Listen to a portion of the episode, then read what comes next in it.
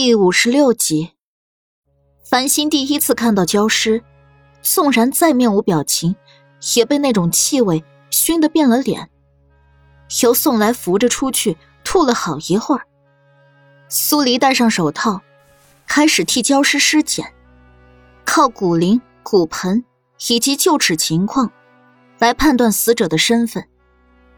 有家属陆陆续续的到来，没人怪苏黎，反而在领走尸体的时候，都朝着他鞠躬表谢意。宋来在看了一段时间后，也开始上手。两人一起在下午四点左右，终于把尸体都分辨清楚了。有几句不容易分辨的，苏黎仔细问了家属，死者有没有受过什么伤。以此来确定身份。又等了许久，整个破庙里就只剩下了张显仁的尸体还在。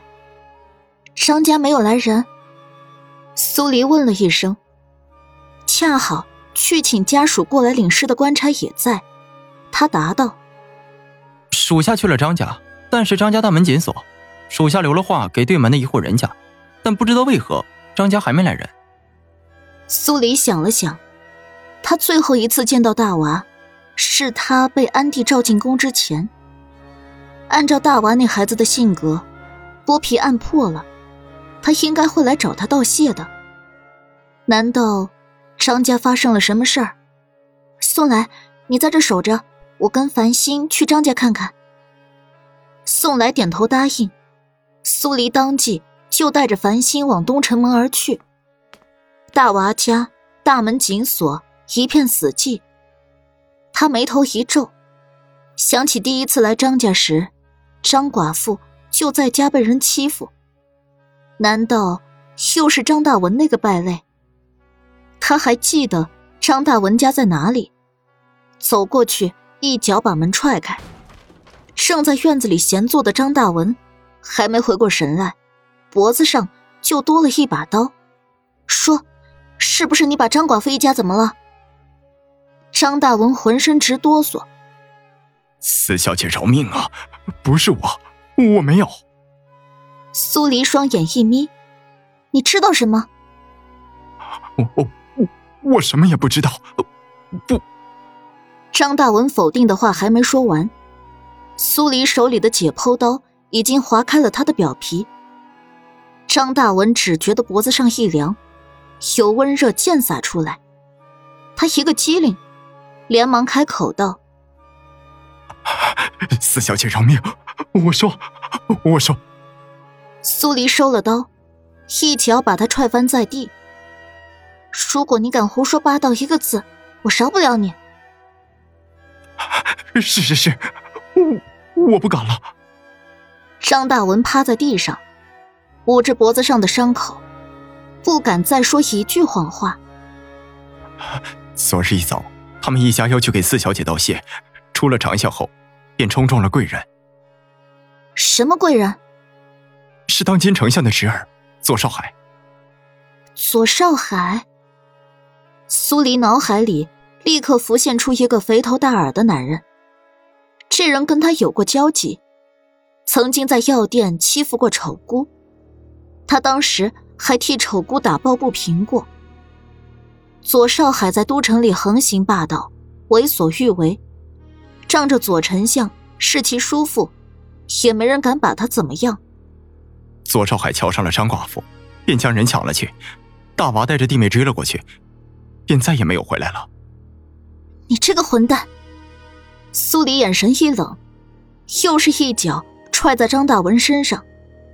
张寡妇好歹跟你是同族，她被人抢走，难道你就不会去报官？张大文畏畏缩缩的开口：“那可是左少海，当今丞相的，没用的废物。”苏黎恨不能一脚踩死这人，但想想，为了这种人脏了手，他妈的太不值得。两人离开长巷，朝着左少海家而去。左少海家就在东城区，离城门不算远。宅子占地面积极大。靠着左丞相的权势，他家在都城中做着钱庄生意，算是太子背后的钱财支持者。守门的小厮见到苏黎，明显一愣。四小姐来左府有何贵干？少神。小厮的笑容十分虚假，眼底明显藏着防备。不知四小姐要找何人？你家二少爷左少海。小厮咽了咽口水。真不巧，二少爷今日陪老夫人礼佛，不见客。苏黎皱了下眉，小厮的异常反应自然瞒不过他的眼睛。那我找左少远。四小姐，大少爷忙于钱庄生意，也不在府中。那你们左老爷呢？实不相瞒，府里一直有个规矩，若没有请柬，任何人不得入内。还请四小姐别为难小的。左府不让他进去，分明是在防着他。苏黎心底一个咯噔，一种不祥的预感顿时浮上了心头。他看了眼左府的大门之内，拉上繁星，头也不回的离开。小厮见两人离开后，回到府中，跟正在扫地的小厮说了一声，随后赶忙去了前厅。前厅内坐着不少人，左府的老爷左明胜。还有刚才小厮谎称不在的左少远，老爷、大少爷，方才四小姐果真来了。左明胜五十来岁，衣着富贵，跟左少海一样，生得极为肥头大耳。他怎么会这么快就找上门来了？我就知道，那逆子早晚要惹出事来。一侧的左少远生的纤瘦，三十来岁。一看就是个精明的商人。今日四小姐替焦师辨认身份，大概是张家一直没人去领事，所以才学了过来。昨天见过孩儿抢人的百姓，都封嘴了吗？左少远紧紧皱眉。这件事还没办完。左明胜一拍桌案：“抓紧了办，不管花多少银两，一定要把人的嘴封严实了。”是。左明胜朝小厮抬了抬手，小厮告退离开。前厅里还有左府的管家在，他上前一步，低声道：“老爷，人还在别庄，要不要直接？”他比了个抹脖子的手势。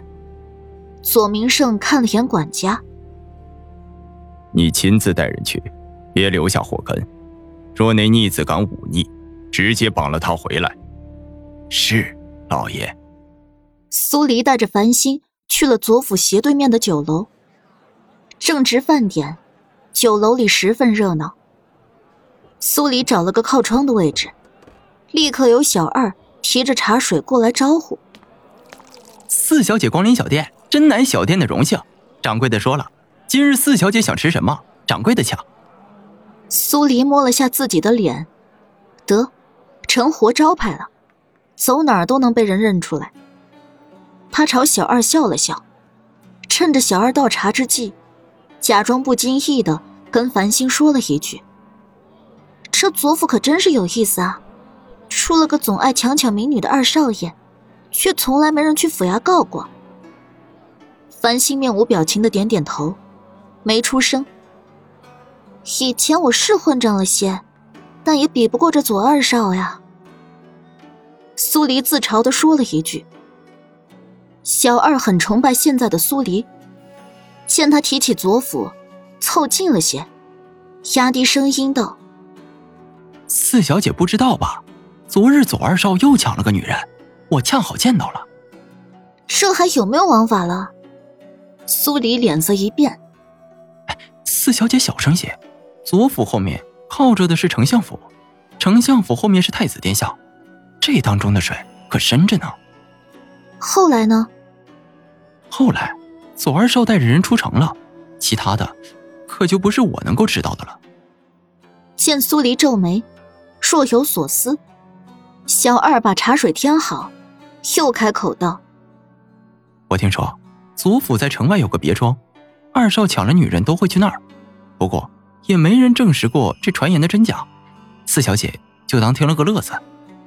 小二说完，又忙着去别的桌添茶。苏黎的脸瞬间沉了下来，难怪大娃没来找他，原来是出了城。这一日一夜都过去了，看来张寡妇凶多吉少了。有人出府了。繁星看向苏黎，冷不丁的开口。苏黎闻声，看向对面的左府，果然，好几个人骑着马，朝城门的方向策马而去。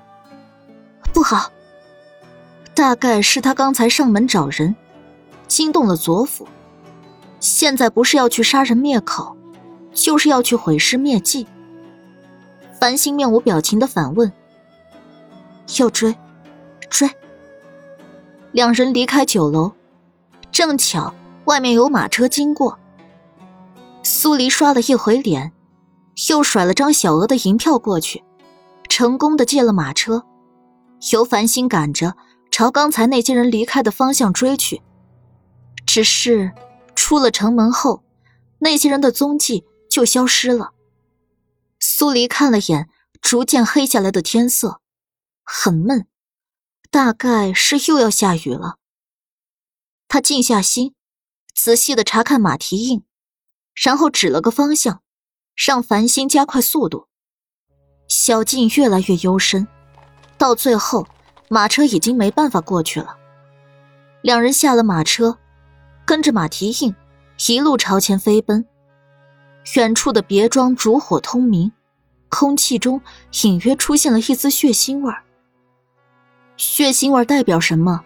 两人都懂，出事儿了。苏黎脸色大变，还没等他吩咐，繁星直接抓住他，提劲儿，飞身掠向别庄。庄子外面有人把守，两人趁着夜色翻墙进了里面。一个主院里传来轻微的声响，两人朝着那边急掠而去。前厅，张寡妇的两个幼子浑身是血，一动不动的躺在地上，眼睛圆瞪，生机全无。张寡妇赤着身子，身上布满青紫色的痕迹。左少海一边骂骂咧咧，一边折腾他。突然，他的脚一疼，像是被什么东西咬住。他停了下来，看清咬他的人是刚刚被虐待过的孩童后，一脚踹开，怒道：“这小兔崽子居然还没死，竟敢咬我！来人，把他给我抓牢了！我要让他亲眼看着我弄他母亲。”当即有人上前。把强撑着一口气的大娃拉开，压着他，强迫他看自己母亲被欺负。左二少，这女人已经剩下最后一口气了。站得稍远的林管家开口提醒了一句：“你知道什么？越是这样越刺激。”左少海看了眼林管家：“行了行了，很快就完事儿了，到时候一把火把这里都烧了，满意了吧？”林管家咽下到嘴的话，不再说什么。一屋子的下人看得吞咽不止。如果不是林管家催得紧，等本少爷爽完了，把他给你们也爽爽。左少海眼睛泛着异样的红潮，兴奋至极。被人抓着的大娃浑身是血，因为愤怒，脸上青筋凸起，从喉咙里。发出像野兽一般的低吼声，但他动弹不得，只能眼睁睁看着母亲被欺负，看着弟弟妹妹的身体变冷。别看！张寡妇艰难的出声，眼里已经绝望到连眼泪也挤不出来了。大娃闭上猩红的眼睛，滔天的恨意包裹着他，怒火在心底盛开，熊熊燃烧。苏黎踢开门的时候，看到的就是这么一副让人天怒人怨的画面。杀意从他身上漫开，双眼寒意遍布，暴戾之气充满整个空间。里面的人明显一怔。谁？阎王！他率先朝左少海冲了过去。繁星，杀，一个不留。杀。繁星面无表情的重复了一句，以手为利刃，朝着就近的人就挥了过去。两人席卷着暴力的杀意，势如破竹。有人反应过来，挡在左少海面前。苏黎捏住解剖刀，踹向一人的同时，借势跃起，直接逼近另一人，手起刀落。那人还没有反应过来，喉咙就被割断。扑通一声倒下，翻滚了片刻，便失去生机。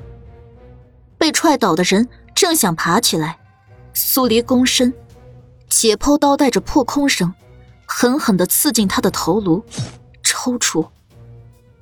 啊！男人惨叫一声，软在地上，不再动弹。别别别杀我！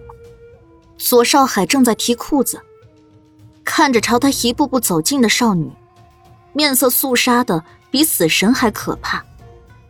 他慌了，又急迫的说了一句：“我叔父是左丞相，如果你敢动我，他一定不会放过你的。”苏黎挑起半边唇角，冷冷的盯着左少海，就像盯着个将死之人。人渣。左少海被苏黎身上的寒意吓住，转身就想逃。只是，他还没跑出去，就觉得腿腕一阵剧痛，整个人扑倒在地。苏黎煞气极重的站起身，手里的解剖刀正滴着鲜红的血。